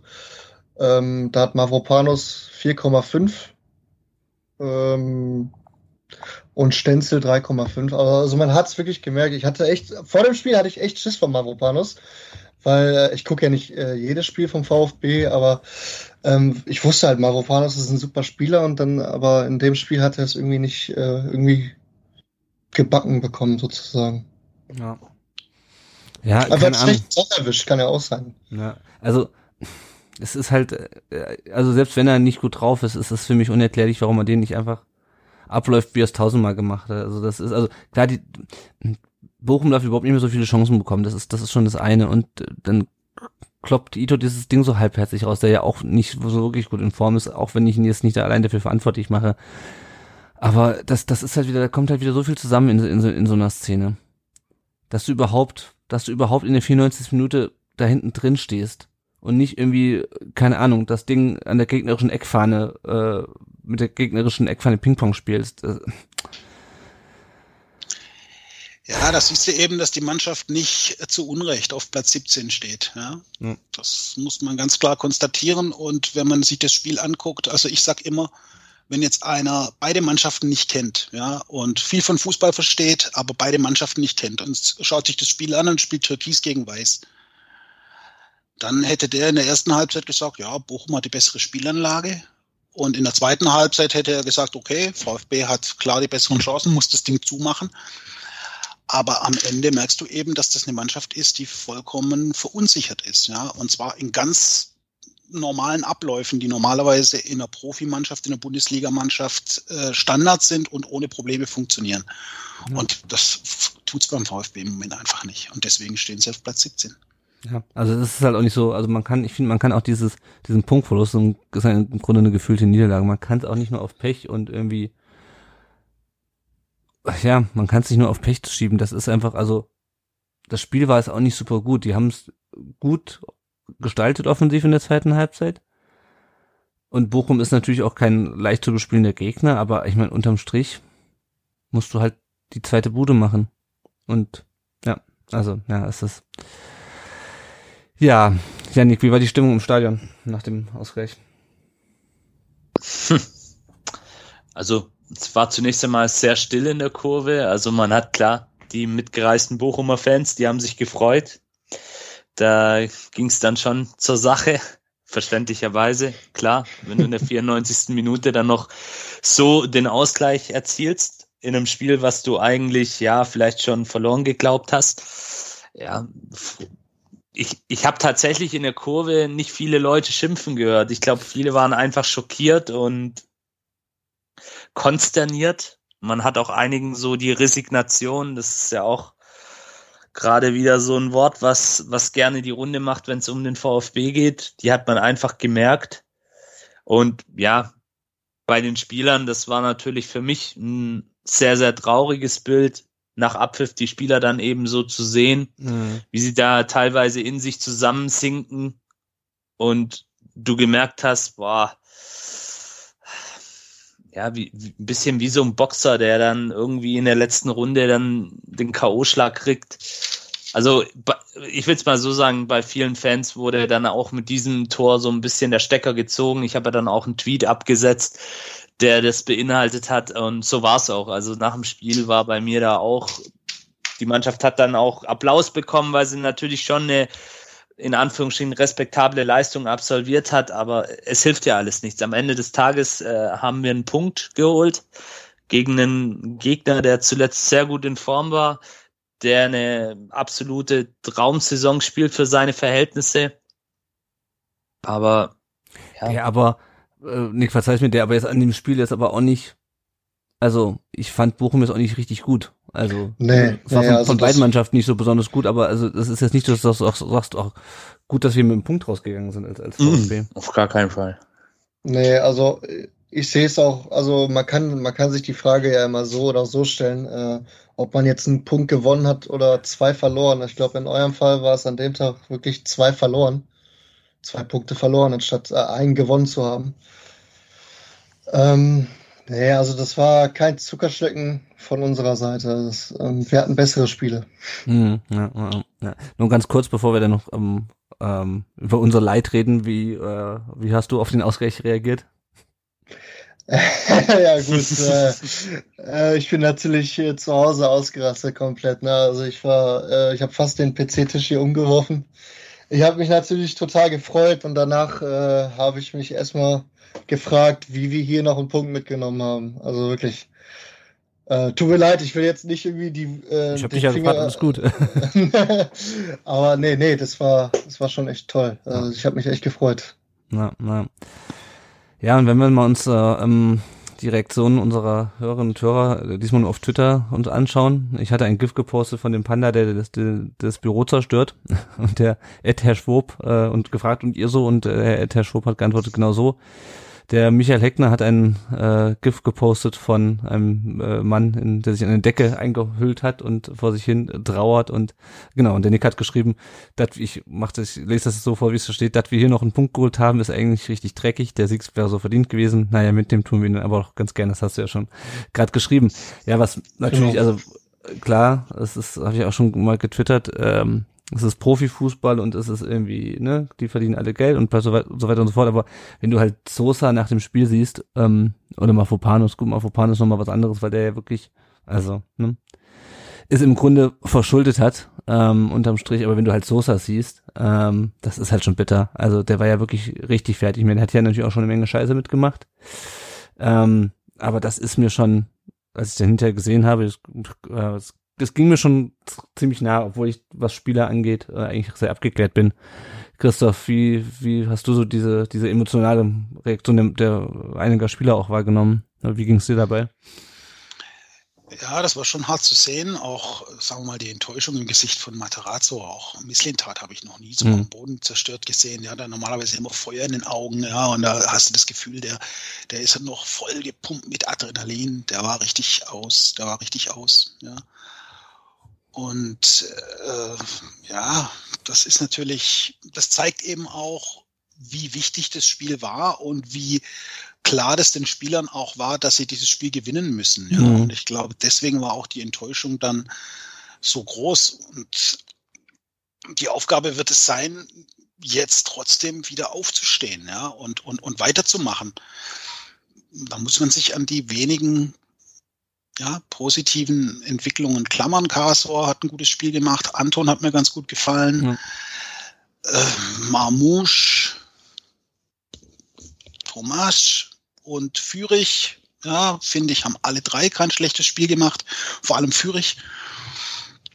Und ähm, dann kommt hoffentlich Kalajdzic zurück und dann müssen wir gucken, dass wir halt jetzt in Hoffenheim, müssen wir halt jetzt den Dreier holen. Ja. Mhm. Aber es wird halt nicht einfacher. Nee, nee, also jetzt geht's halt wirklich in jedem Spiel drum und jetzt kannst du halt auch nicht mehr, also jetzt gibt's keine Ausreden mehr, in keinem einzigen Spiel musst du drei Punkte in Hoffenheim holen und danach, wer kommt? Gladbach? Mhm. Ja. Brauchst du auch einen Dreier. Ja, ja und dann Union. Ja, also da musst du jetzt aus den sechs Punkte musst du aus den drei Spielen holen. Ja, ja. Sonst wird's schwer. Ja. Ich, ähm, wir gehen mal, ich leite mal gerade über auf unsere äh, beiden Hörerfragen, die wir bekommen haben, weil die passen ganz gut dazu. Zum einen fragt der Campino 33, der Marco, äh, bitte mal die Frage klären, warum man Sascha auf die Bank setzt, ihn aber nicht bringt, beziehungsweise die Wechsel von Trainer, auch wenn, auch wann, erster 75 Minute kritisiere ich ja schon lange. Haben wir schon so ein bisschen thematisiert. Ähm, Kalajdzic, ähm, also er saß auf der Bank, also muss er wohl spielbereit gewesen sein. Es gibt natürlich auch immer so Moves, dass du einen Stürmer auf die Bank setzt, um den Gegner Angst einzujagen. Ähm, ich weiß nicht, ob das hier, obwohl er gar nicht spielfit ist, ich weiß nicht, ob das hier Materazzos, ähm, Materazzos Idee war. Ähm, ja, Janik, was es meinst gab du? ja taktisch, es hm? gab ja auch, Entschuldigung, Entschuldigung. Ja. Nee, was auch ruhig es gab ja taktisch überhaupt keinen Grund, den, den Kalajdzic zu bringen. Ja, du, du, du hast ja geführt 1-0.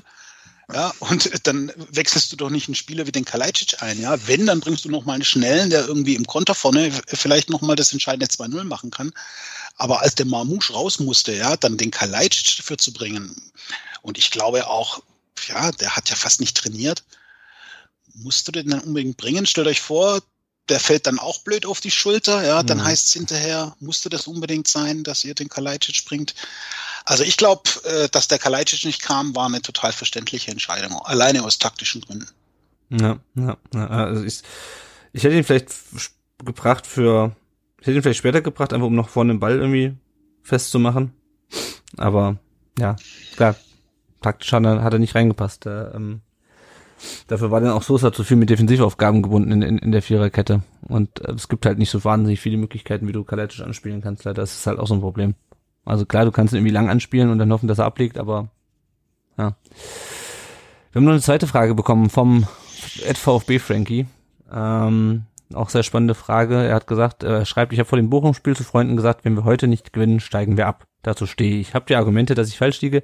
Wenn wir offensichtlich nur noch gegen Aufsteiger einfach punkten können, es kommen ja nun keine mehr. Das stimmt. Ähm, ich fange mal an. Ähm, ich hab, was habe ich heute gelesen? Köln, die ja momentan auf Platz 6 stehen, die waren, glaube ich, letzte Saison am 33. Spieltag noch, ähm, oder am 32. vier Punkte hinterm Relegationsplatz und haben es irgendwie noch geschafft. Ähm, und auch äh, unter Labadia haben wir sowas noch ab, äh, aufgeholt. Das sind aber natürlich keine Argumente. Ähm, ich finde das Argument mit den Aufsteigern nicht, äh, nicht so unbedingt so valide, weil ähm, wenn ich mir die Hertha angucke, die ist auch kein Aufsteiger, aber die spielen auch, äh also selbst wenn sie nicht äh, sechs Corona-Ausfälle haben, ziemlich erbärmlichen Fußball. Äh, und auch Augsburg kommt ja da nicht so, also da ja auch, aber halt, also ich sag, ne, es ist jetzt nicht so, als ob wir jetzt ähm, uns unbedingt an Bochum orientieren müssten, nur weil die aufgestiegen sind. Ähm, ja, und keine Ahnung, Augsburg sehe ich, sehe ich auch noch nicht durch, aber ja, habt ihr noch Argumente, um den Frankie zu widerlegen? Janik. Schwierig. Also ich muss jetzt auch mal dazu sagen, ähm, wenn ich mir jetzt mal unsere Mitkonkurrenten in diesem Abstiegskampf anschaue, die Augsburger beispielsweise, die ja auch mal so Überraschungskus landen oder auch die Bielefelder, die gerade so einen kleinen Lauf haben, in Anführungsstrichen, ähm, dann kann ich das auch vom, vom VfB erwarten. Ähm, und Bochum ist natürlich jetzt in der Form, wie sie aktuell spielen, auch kein klassischer Aufsteiger in Anführungsstrichen. Die ähm, machen vielleicht auch gerade das Gleiche durch ähm, wie wir mhm. letzte Saison, so leben so ein bisschen auch von diesem Underdog-Status oder über noch mehr wahrscheinlich wie wir, weil wir natürlich auch schon, wo wir aufgestiegen sind, ja immer noch der, der VfB Stuttgart sind. Und es soll jetzt gar nicht irgendwie eingebildet klingen, aber so werden wir halt auch von außen wahrgenommen. Und das ist auch das, was ich letzte Saison oft gehört habe oh, ihr seid ja trotzdem kein normaler Aufsteiger. Mhm. Ähm, ich ja, tatsächlich nach dem Spiel ähm, fällt mir nicht mehr viel ein, ähm, außer das, was der Christoph vorhin gesagt hat. Die Jungs müssen jetzt wirklich ihre, sorry, wenn ich heute etwas vulgär daherrede, aber ihre Arschbacken zusammenkneifen. Und ich hatte Angst, jetzt, du sagst, dass die Eier auf dem Tisch liegen. Nein, nein, nein, nein, nein, nein, nein. Also ich, ich ja, aber die, sie müssen jetzt einfach, sie haben alle den Anspruch, dass sind wir bei diesem Anspruchsdenken, mhm. sie wollen alle Bundesliga spielen und dann kann ich auch mal erwarten, dass sie auch mal gegen eine Hoffenheimer Mannschaft, die aktuell sehr, sehr gut in Form ist, wir werden ja gleich nochmal uns Hoffenheim genauer anschauen, ähm, dass sie da dann auch mal drei Punkte holen. Und dann auch um 18.30 Uhr gegen eine Gladbacher Mannschaft, wo man abwarten muss, wie sich da die nächsten Tage auch die Trainersituation entwickelt, weil ich glaube, Adi Hütter hat auch nicht gerade den besten Stand dort, ähm, auch nach dem gestrigen Spiel nicht. Da muss ich einfach erwarten, okay, auch wenn es schwer ist, dass da, so wie es Christoph gesagt hat, aus den nächsten drei Spielen mindestens sechs Punkte rausspringen. Und dann können wir gerne drüber sprechen und dann können wir auch gerne auf die anderen Spiele gucken. Wir haben, das ist vielleicht auch noch so ein Vorteil, wir haben auch noch alle direkten Konkurrenten quasi zu Gast, beziehungsweise ähm, gegen die spielen wir noch. Nach Bielefeld müssen wir ja fahren. Nach äh, Augsburg kommt zu uns. Das heißt, da hast du dann auch nochmal die Chance, die Chancen, das, das Ruder rumzureißen. Aber ich kann Frankies Argumentation auch wenn ich dieses, dieses Endspiel, Endspiel, Endspiel, für mich ist jetzt ab jetzt tatsächlich, ähm, auch wenn ich das Wort nicht mag, jedes Spiel ein Endspiel. Und dann wieder von Spiel, und dann muss man auch wieder diesen Klassiker rausholen, von Spiel zu Spiel schauen und auch nicht nach den anderen gucken. Die Jungs müssen jetzt liefern. Ganz einfach. Die wollen Bundesliga spielen, also dann zeigt es. Dann zeigt es, indem ihr die Spiele jetzt gewinnt. Punkt aus Ende. Wir haben jetzt keine Ausreden mehr. Äh, alle Mann sind gefühlt an Bord. Gut, dass Silas jetzt ausfällt, bitter ohne Ende, aber wir haben auch noch andere talentierte Jungs im Kader und die müssen jetzt halt in die Bresche springen. Ja. Und das, mhm. ja, und das müssen sie jetzt einfach beweisen. Ja, aber wie gesagt, ich kann Frankies Argumentation ein Stück weit nachvollziehen. Absolut. Frankie, schöne Grüße. Keine rationalen Argumente, aber walk on, walk on with hope in your hearts. Ja. Und guckt auch mal auf seine Seite. Sehr schöne Bilderseite hat er. kann man ein bisschen auch in schöneren Zeiten schwelgen. Ja, Tut vielleicht ganz gut. Ja. Christoph, ich glaube, du hast mir gerade den Episodentitel geliefert. Ähm, ja. es ist halt echt nur noch Prinzip Hoffnung, ne? Ähm, Prinzip Hoffnung. ja, schauen wir doch gleich mal auf die, auf die Lage nach dem 23. Spieltag. Ähm, vorher eine kurze Werbeeinblendung. Wenn ihr uns äh, finanziell unterstützen könnt und wollt, dann könnt ihr das über Patreon oder über PayPal tun. Äh, Patreon äh, ist eine monatliche Geschichte mit einem kleinen Beitrag, helft uns da schon sehr viel und bei PayPal könnt ihr uns einfach immer Geld überweisen, wenn euch danach ist. Ähm, und was machen wir damit? Wir setzen dann natürlich ähm, die laufenden Kosten, ähm, finanzieren wir gegen oder setzen es für neues Equipment ein. Oder wir sparen es einfach an. Wenn ihr mehr darüber wissen wollt, dann geht auf rundum den Brustring.de slash support. Da findet ihr alles zu äh, und finanziellen Unterstützungsmöglichkeiten. Ja, und jetzt, wenn wir jetzt auf die Tabelle blicken, zumindest aufs Tabellenende, äh, dann ist äh, die Spielvereinigung Fürth weiterhin Tabellenletzter mit 13 Punkten, auch wenn die zwischenzeitlich am Sonntag mal bis auf äh, drei Punkte an uns äh, rangerückt waren. Ähm, Bayern sei Dank ist es nicht mehr so. Dann kommt der VfB mit 19 Punkten, immer noch minus 16 Toren. Dann ähm, der FC Augsburg mit 22 Punkten auf dem Relegationsplatz mit minus 15 Toren. Die Hertha auf Platz ähm, 16 ist das dann, nee 15, ähm, mit 23 Punkten und minus 26 Toren und äh, Arminia Bielefeld 25 Punkte und nur noch ein Torverhältnis von minus 7. Ähm, ja, also keine Ahnung, so wie ich das sehe, läuft das irgendwie raus auf einen Vierkampf oder am Ende Dreikampf zwischen Augsburg, Hertha und uns. Also ich glaube nicht, dass Gladbach noch da unten reinrutscht. Ich glaube nicht, dass Bielefeld, also keine Ahnung, kann natürlich die Saison ist noch lang, aber gefühlt jetzt äh, wird sich auch Bielefeld da irgendwie rausziehen. Wolfsburg eh. Also ich sehe die Mannschaften, die da, die wir da haben vor uns, ähm, die sehe ich auch am Ende in, in dem Bereich. Und ähm, ja, genau, jetzt haben wir die Spiele. Freitagabend in Hoffenheim. Für äh, kleine, kleine Service-Info, das letzte Mal, dass ihr der Zone diese Saison braucht. Wahrscheinlich. Zumindest für, für eine Weile. Ähm, dann ähm, Gladbach zu Hause, Union auswärts und ich glaube, dann kommt schon, kommen schon Augsburg und, ähm, und Bielefeld. Ähm, wir blicken mal ganz kurz aufs Tippspiel, bevor wir äh, nochmal auf äh, die Tabellensituation uns anschauen. Und zwar führt ein Tippspiel führt Rasibo mit 280 Punkten vor Mona 71, die damit die Tabellenführung verloren hat mit 279 Punkten und Sebamed mit 278 Punkten. Ja, ähm, Christoph, 17. 19 Punkte. Ich habe heute einen Tweet von der ähm, von einem Bielefeld-Fan gelesen, die hatten letztes Jahr zum gleichen Zeitpunkt einen Punkt weniger. Und sind trotzdem drin geblieben. Also es ist, wir haben es ja gerade schon andiskutiert. Ähm, es ist noch nichts verloren, aber es ist, ich sehe halt auch gerade nicht, wo es herkommen soll. Also ich weiß halt schon, dass Kramaric wahrscheinlich in der 85. Minute am Freitagabend das, das 1-0 für, für Hoffenheim macht. Oder? Ja, also ich habe rational im Moment echt keine Argumente, aber ich würde sagen, äh, Bielefeld ist da noch lange nicht raus. Die haben jetzt zwar ein paar, wie viele Punkte haben die Vorsprung? Vier Punkte oder was? Oder fünf Punkte. Aber ich denke, Bielefeld wird bis zum Schluss äh, unten mit drin sein. Ähm, wir müssen jetzt einfach äh, dreifach punkten, ja, und zwar so oft wie möglich. Und ich denke, es gibt noch genügend Spiele, die man wirklich gewinnen kann. Ja, da zähle ich Hoffenheim mit dazu. Wird nicht einfach, aber das kann man gewinnen. Äh, dann das Heimspiel gegen Gladbach kann man, glaube ich, auf jeden Fall gewinnen. Und äh, dann eben solche Spiele wie Augsburg zu Hause musst du gewinnen. Ja, dann Hertha darfst du auf gar keinen Fall verlieren. Ja.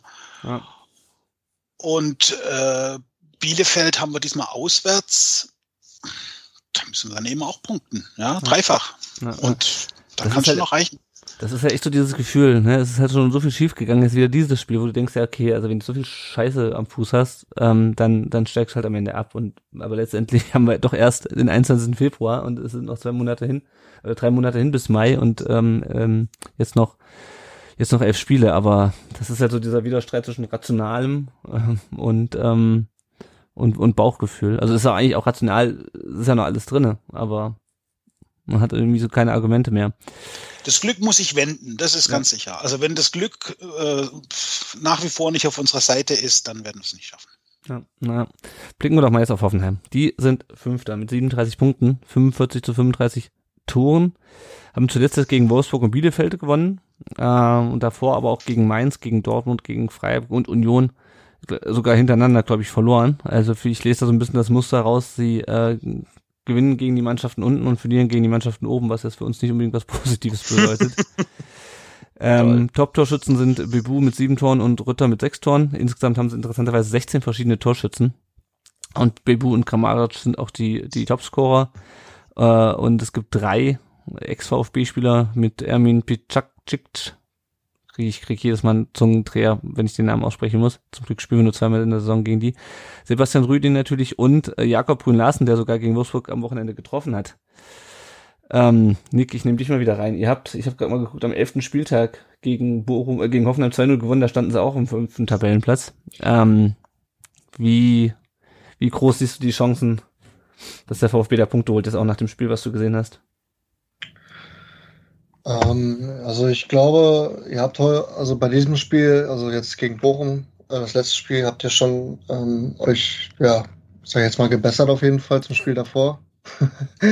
ähm, also ich glaube, ähm, wenn ihr wirklich einen Sahnetag erwischt und Hoffenheim dann nicht so gut, gut dabei ist, dann äh, gewinnt ihr das schon. Also ich würde es auf jeden Fall für euch hoffen. Ähm, ich glaube, das schafft ihr schon. Ja. Mit ein bisschen Glück. Ähm, ja. Man hat also ihr habt ja, ja, wie soll ich das sagen? ähm, ihr habt ja, es, ihr habt es ja schon fast geschafft gegen Bochum. Also es war ja mhm. wirklich am Ende dann einfach nur noch Kacke gelaufen. Es war einfach Unglück. Du hattest, ja, ich sag's immer sehr gerne, dieses Sprichwort, wenn du Scheiß am Fuß hast, hast du Scheiß am Fuß. Ja. So, und jetzt, äh, ihr müsst jetzt einfach mal ein Erfolgserlebnis haben und äh, Hoffenheim ist hoffentlich dann der nächste Gegner, wo ihr das dann erleben könnt einfach den Bock umstoßen und danach läuft es dann noch wieder. Ne? Also es ist noch nichts zu Ende für euch, ihr könnt das noch schaffen. Sehr schön, das ist, danke für, für die warmen Worte das mit dem Bock umstoßen, das hatten wir schon vor drei, vier Folgen als, äh, als Episodentitel. ja. ja. Ja, also, ja, also keine Ahnung, ja, ich kann es mir auch vorstellen, aber dann kann ich mir irgendwie nicht vorstellen, Janik, wie, wie schätzt du die Hoffenheimer ein? Die sind, glaube ich, auf jeden Fall besser, als es, als es im Hinspiel waren, oder? Definitiv, aber sie sind immer noch für mich ein bisschen auch so eine Wundertüte, weil zuletzt haben sie, glaube ich, auch wieder ein bisschen geschwächelt, waren ja zeitweise dann auch auf Platz drei irgendwie. Mhm. Wo ich dann mal auf die Tabelle geguckt habe, also ich, ich verfolge jetzt Hoffenheim nicht irgendwie intensiv, da habe ich mich dann auch gewundert. ja. ja, es gibt ja, gibt ja ein paar Leute, die da auch ja, ja.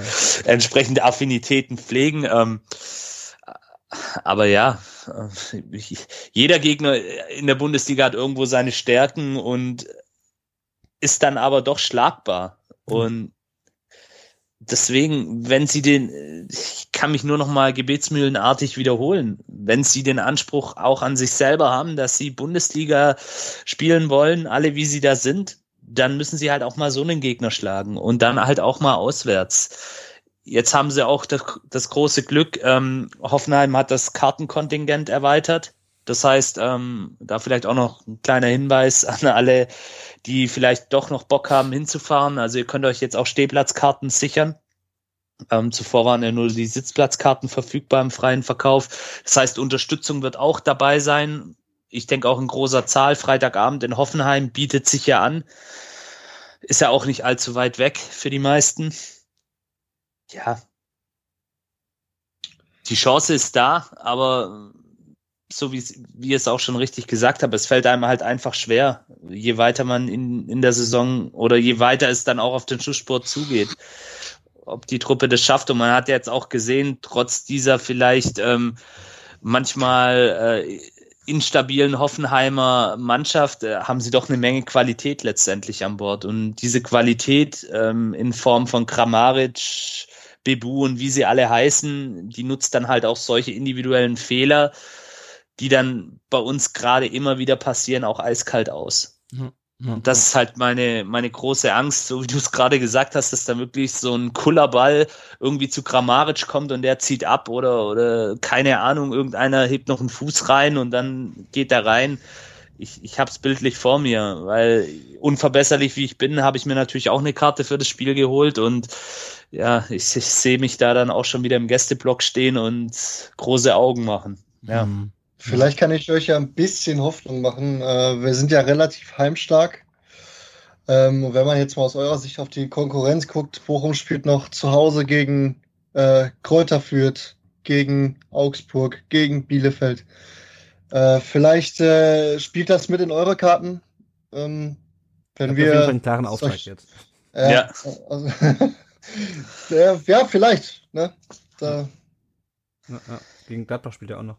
Sehr ja, schön. genau. Gegen Gladbach spielen wir auch noch zu Hause. Also wir hatten all diese äh, ja, Konkurrenten im, äh, in der Hinrunde auswärts. Die kommen jetzt alle zu uns nach Hause. Ja, Aber am Ende des Tages müssen es die Jungs selber lösen. ja natürlich. Klar, natürlich. klar, natürlich äh, ist es dann auch noch, kann es ein Faktor sein, wenn man dann noch Schützenhilfe bekommt. Mhm. Da ganz ohne wird sicherlich auch nicht gehen bei dieser engen Konstellation. Aber so wie ich es auch vorhin erwähnt habe, gegen die genannten Mannschaften haben wir noch alle Spiele offen ja, und da müssen die Jungs jetzt halt einfach liefern. Punkt. das stimmt. Ja. Jo, ähm, blicken wir noch mal kurz auf unsere Verletzten. Ähm, Mosanko ist klar, Nicolas Nathai ist auch bekannt, äh, Jordan Meyer mit seinem Meniskusriss, Didavi, Mio und Kulibali haben unter der Woche positiv auf Corona getestet, waren deswegen alle drei nicht dabei beim Spiel. Äh, und ja, Silas, ausgerenkte Schulter, Saison aus. Ähm, also ja, fällt einem nicht mehr viel zu ein. Der Junge hat echt die Seuche äh, am Fuß, am Körper, wie auch immer. Also ähm, also ich weiß, ich weiß nicht, mehr, was ich dazu sagen soll. Ne, kommst wieder Get nach well soon, Silas. Richtig. Ja, na, ja. Und auch natürlich an die anderen genannten Jungs. Alles Ja. Gute. Kommt Ja, schnell wieder. Besserung. Jo, dann ähm, zweiter Werbeblock. Wenn ihr uns nicht finanziell unterstützen könnt oder wollt, dann äh, lasst uns doch einfach bei Apple Podcast eine Bewertung und eine Rezension da. Die Rezension lesen wir hier natürlich auch vor. Und wenn ihr das nicht tun wollt, ihr könnt uns auch bei Spotify bewerben, äh, äh, bewerten, nicht bewerben, hätte ich fast vergessen. Äh, und wenn ihr auch das nicht tun wollt, dann äh, könnt ihr einfach den Leuten so, zum Beispiel am äh, Freitagabend im Gästeblog in äh, Hoffenheim erzählen, was ein Podcast ist, dass es uns gibt und äh, sie dazu anleiten, uns zu abonnieren äh, oder unseren Blog zu lesen. Blicken wir nochmal auf ein paar andere Themen rund um den Brustring. Äh, zunächst natürlich der Blick auf die Nachwuchsmannschaften. VfB 2, ähm, 25. Spieltag der Regionalliga Südwest, 1 zu 2 bei Schott Mainz verloren nach einer einzelnen Führung durch Neuzugang Noah Garnaus. Joa, der VfB ist jetzt 14. von 19 äh, Mannschaften in der Regionalliga Südwest mit 24 Punkten, ist punktgleich mit dem ersten direkten Abstiegsplatz äh, und spielt am kommenden Samstag gegen genau jene Mannschaft, die da steht, nämlich die FK Pirmasens. Ähm, wenn das so weitergeht, gibt das einen Doppelabstieg. Oh mein Gott, das ist wirklich, also was die zweite Mannschaft sich, also erstmal, was die in der Winterpause veranstaltet haben, in der kurzen Winterpause, was sie da gemacht haben, welche Wechsel sie da zugelassen haben, welche Laien sie da äh, eingegangen sind. Dann haben sie Spieler dazugeholt, von denen ja, man ja offensichtlich nicht sofort irgendwie Hilfe erwarten kann.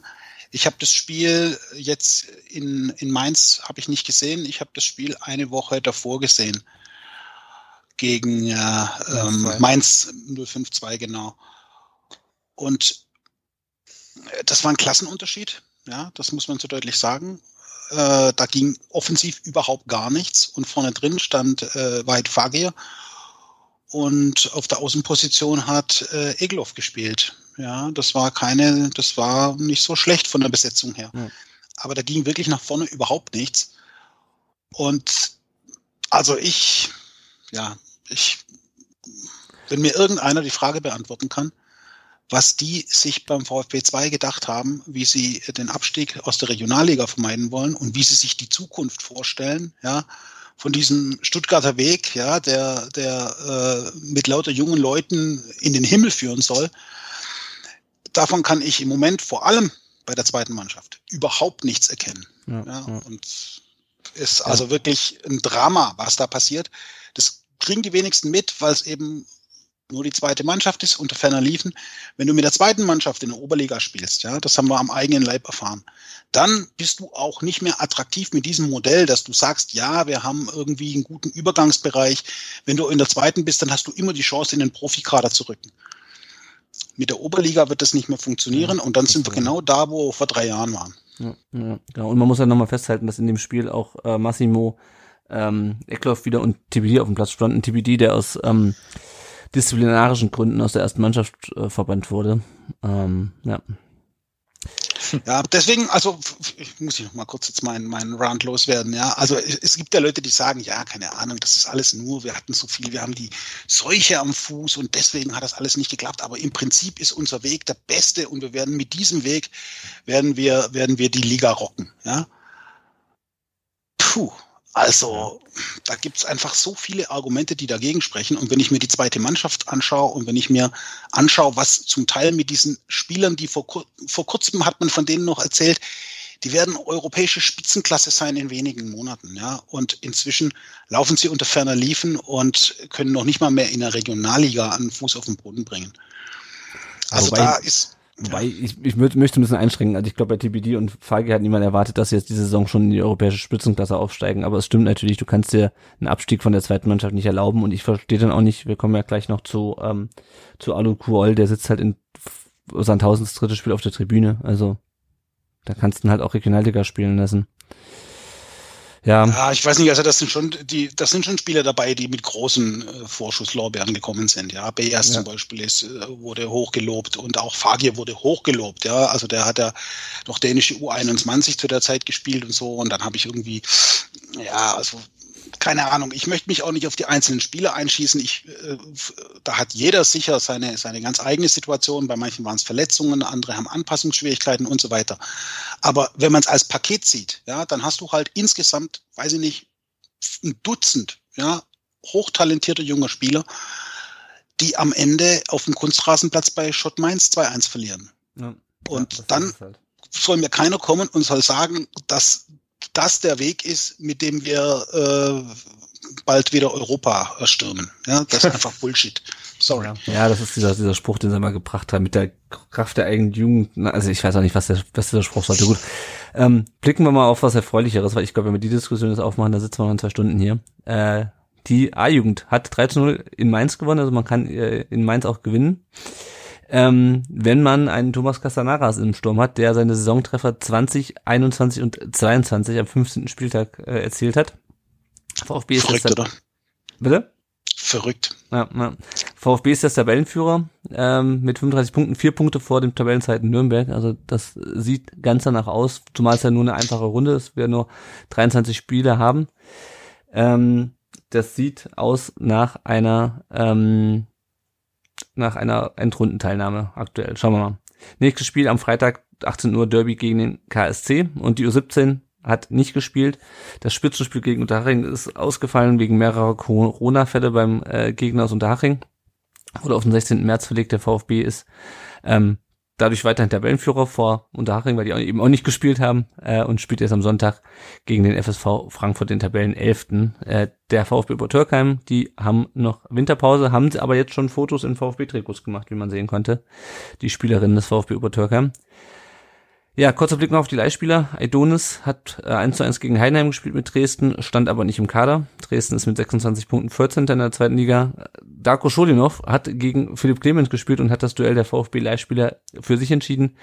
Ähm, 2-0 hat Schalke gegen Paderborn gewonnen. Äh, Scholinov macht das Tor zum 2 zu 0 und wurde dann nach 78 Minuten ausgewechselt. Clement auf der anderen Seite hat durchgespielt. Schalke ist es Fünfter mit 40 Punkten und pa äh, Paderborn mit äh, 32 Punkten Achter. Alu Kuol hatte ich gerade schon angesprochen. Äh, Sandhausen, äh, wie auch wie auch sonst, spielt gegen den HSV unentschieden. äh, aber äh, er ist nicht im Kader. Sandhausen äh, ist damit auf dem Relegationsplatz in der zweiten Liga mit 25 Punkten. Pablo Maffeo hat durchgespielt. Ähm, beim 1 zu 2 bei Betis Sevilla Mallorca ist es Tabellen 16. In der, in der Liga. Maxime Wutsch hat durchgespielt beim 2 zu 3 von der WSG Tirol gegen die SV Ried. Äh, die sind Zehnter von zwölf Punkten, äh, von zwölf Punkten, von zwölf Mannschaften. Ähm, Leonhard Münst hat beim 2 zu 0 von St. Gallen gegen den FC Lugano gespielt, wurde in 79 Minute eingewechselt und vorhin hat äh, Momo Sissé für ähm, Wisla Krakau äh, 59 Minuten gespielt wurde beim 0 0 gegen Gornik Lechna. Ich, also wir dürfen keine Spiele mehr nach Polen verleihen. Ich kann die polnischen Vereinsnamen nur schwer aussprechen. Das hat mir schon bei Kopacz das Genick gebrochen teilweise. Oder die Zunge. Ähm, genau. Wisla mit 22 Punkten, 15 von 18, die stehen also auch alle im Abstiegskampf. Noch zwei Themen haben wir auf dem, ähm, auf dem Tableau. Ähm, zum einen hat der Gemeinderat der Stadt Stuttgart am Freitag die ähm, Kostenerhöhung für den Umbau des Neckarstadions äh, bewilligt. Da hatten wir schon letzte Folge drüber gesprochen. Äh, 100 Millionen Euro knapp soll das Ganze kosten. Ähm, ja, ich, wir hatten letzte Woche schon ausführlich drüber gesprochen. Ähm, ich glaube, wir müssen es jetzt nicht mehr so ausführlich diskutieren. Das ist nur quasi die Vollzugsmeldung, dass das auch so kommt, aber es ist schon krass, Janik, oder? Also wir hatten ja auch schon über das, die Thematik Pacht und ähm, Stadion KG gesprochen und dass sich der VfB und das Stadion eigentlich einen Abstieg des VfB nicht leisten kann. Ja, absolut. Ähm, du hast es ja auch gerade erwähnt, wir hatten es ausführlich in der letzten Folge thematisiert ja, die, diese ganze Infrastruktur beim VfB ist halt tatsächlich, äh, auch wenn es der sportlichen Darbietung aktuell nicht entspricht, halt für höhere Ziele ausgelegt. Ähm, ja. Und dass der Gemeinderat das letztendlich dann auch durchwinkt, war ja dann auch am Ende des Tages nur noch äh, ja, Makulatur. Das war ja dann auch nur noch mhm. der offizielle Weg, das offizielle Abnicken und ja, sind wir mal gespannt, was da noch eventuell auf uns zukommt oder auf den VfB dann. Ja, und dann haben wir noch ein zweites Stadionthema. Scheinbar wird es ja ab dem 20. März wieder ein volles Neckarstadion geben. Christoph, wie was hältst du davon? Wie sind deine Gefühle nach zwei Jahren Pandemie wieder volles Neckarstadion? Also ich kann nur an die Leute appellieren, geht ins Stadion, unterstützt die Mannschaft, haut alles raus, was geht. Wenn wir es irgendwie schaffen wollen, dann nur mit Zuschauern. Letzte Woche hieß es, alle gegen Bochum, jetzt sage ich alle nach Sinsheim und dann nur so wird's gehen. Ja, also ja. ich glaube nicht, dass voll wird.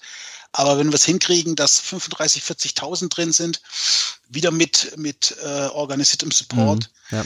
dann äh, kommt da schon nochmal ein extra Push und ich hoffe, dass das der entscheidende sein wird. Janik hatte Bilder vom CC gesehen, die standen ja, zum, die haben, also zumindest stand jemand auf dem Podest äh, am, am Samstag, oder? Ja, ja. Wirkt das nur so? Ja, ja, das war tatsächlich so, dass einer der ähm, Vorsänger war es, glaube ich, ich weiß jetzt nicht welcher, weil ich stand etwas weiter links im Block 37, aber ja, da waren so circa 80, 90 äh, Mitglieder und Mitgliederinnen der äh, organisierten Szene vor Ort und haben dann auch entsprechend den ein oder anderen Fangesang gestartet, aber ist natürlich beileibe nicht das, was wir eigentlich gewohnt sind in ja. der Cannstatter Kurve. Ja, äh, gut, zum Abschluss, Janik, du hast noch eine Empfehlung? Ja, was heißt Empfehlung? Ähm, die Sportbild beziehungsweise die Bildzeitung hat ähm, eine Doku, eine Kurzdoku über die Geschichte von Silas und seiner falschen Identität etc. pp. Ähm, auf YouTube heute veröffentlicht und ich habe die mir mal vor der Aufnahme heute Abend angeschaut da gibt's jetzt nicht viel neue Erkenntnisse, aber was ich ganz eindrucksvoll fand, ich weiß, viele von euch stehen dem Axel Springer Verlag sehr kritisch gegenüber und das auch natürlich zu Recht. Aber die Bilder aus seiner Heimat, also das Ganze wurde vor Ort in Kinshasa in der Demokratischen Republik Kongo gedreht, die sind doch sehr eindrucksvoll. Und die Gesprächspartner sind unter anderem seine Eltern, ähm, Freunde, Weggefährten, und auch der Präsident seines Jugendclubs, der dann auch seinen ursprünglichen Spielerpass zeigt, wo dann auch dieser Name Katompa Wumpa äh, drin steht. Und ganz interessant fand ich an dieser Stelle, dass bereits 2019 von seiner Seite aus das wohl gemeldet worden ist. Mhm. Ja, ja, schon. Dass, ja. Genau, dass diese ganze, also er hat es dann auch nochmal bestätigt. Und deswegen, auch wenn es, ähm, wie gesagt, von einem Medium kommt, was durchaus kritisch gesehen werden kann und soll, kann man sich doch durchaus diese Doku, die geht auch nicht lange, 18 Minuten, mal anschauen. Es ist jetzt keine tiefgründige Geschichte, aber wie gesagt, mit den ganzen Bildern und auch mal zu sehen, wie Silas groß geworden ist, auch wird kurz angeschnitten, wie eben auch im Kongo, ist ja eines der ärmsten Länder in Afrika, wieder die Jungs eben und auch die Mädels natürlich davon träumen, irgendwann mal da nach Europa zu kommen und wieder eben auch mit diesen Träumen gespielt wird und wie das Ganze dann auch in Zukunft verhindert werden soll. Ich will jetzt nicht zu viel verraten an dieser Stelle. Also wenn ihr mal Zeit und Lust habt, guckt auf YouTube ähm, Silas ähm, die Doku auf dem Bildkanal an. Mhm. Ganz interessant. Alles klar. Gut, dann sind wir am Ende unserer Folge angelangt. Hm, erstmal vielen Dank an unsere Gäste, dass ihr euch die Zeit genommen habt, heute über das Spiel zu reden. Zunächst vielen Dank äh, an Nick. Sag doch mal kurz, wo man dich bei Twitter und vielleicht auch sonst im Web findet. Äh, äh, ja, also hauptsächlich auf Twitter unter ähm, VfL Nick äh, 1848. Und wenn man das sucht, dann findet man mich ganz leicht. Sehr gut. Ja, äh, danke, dass du da warst und äh, natürlich auch danke an Christoph äh, für seine zweite Teilnahme hier bei rund um den Brustring. Ich habe es vorhin schon kurz angeschnitten. Äh, mach du auch gerne nochmal einen, kurz Werbe, einen kurzen Werbeblock für dich und deinen Blog. Ja, also erstmal herzlichen Dank an euch für die Einladung. Hab mich gefreut, dass ich dabei sein durfte.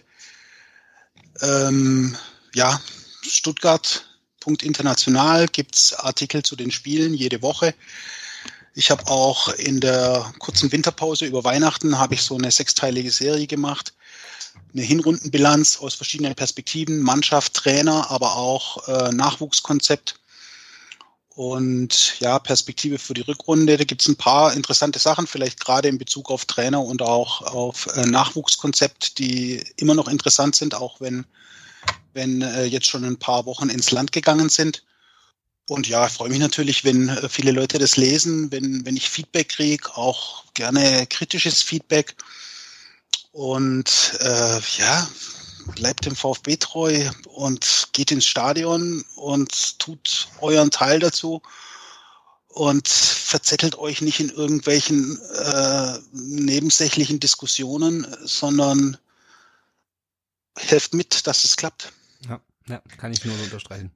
Ja, ich wollte einmal nochmal vielen Dank für die Einladung sagen. Ähm, hat echt Spaß gemacht, erste Podcast-Folge meinerseits. Ähm, und ich wollte euch einfach nochmal äh, für den restlichen, für den Rest der Saison viel Glück wünschen und dass ihr hoffentlich auch in der ersten Bundesliga bleibt. Vielen Dank, vielen Dank.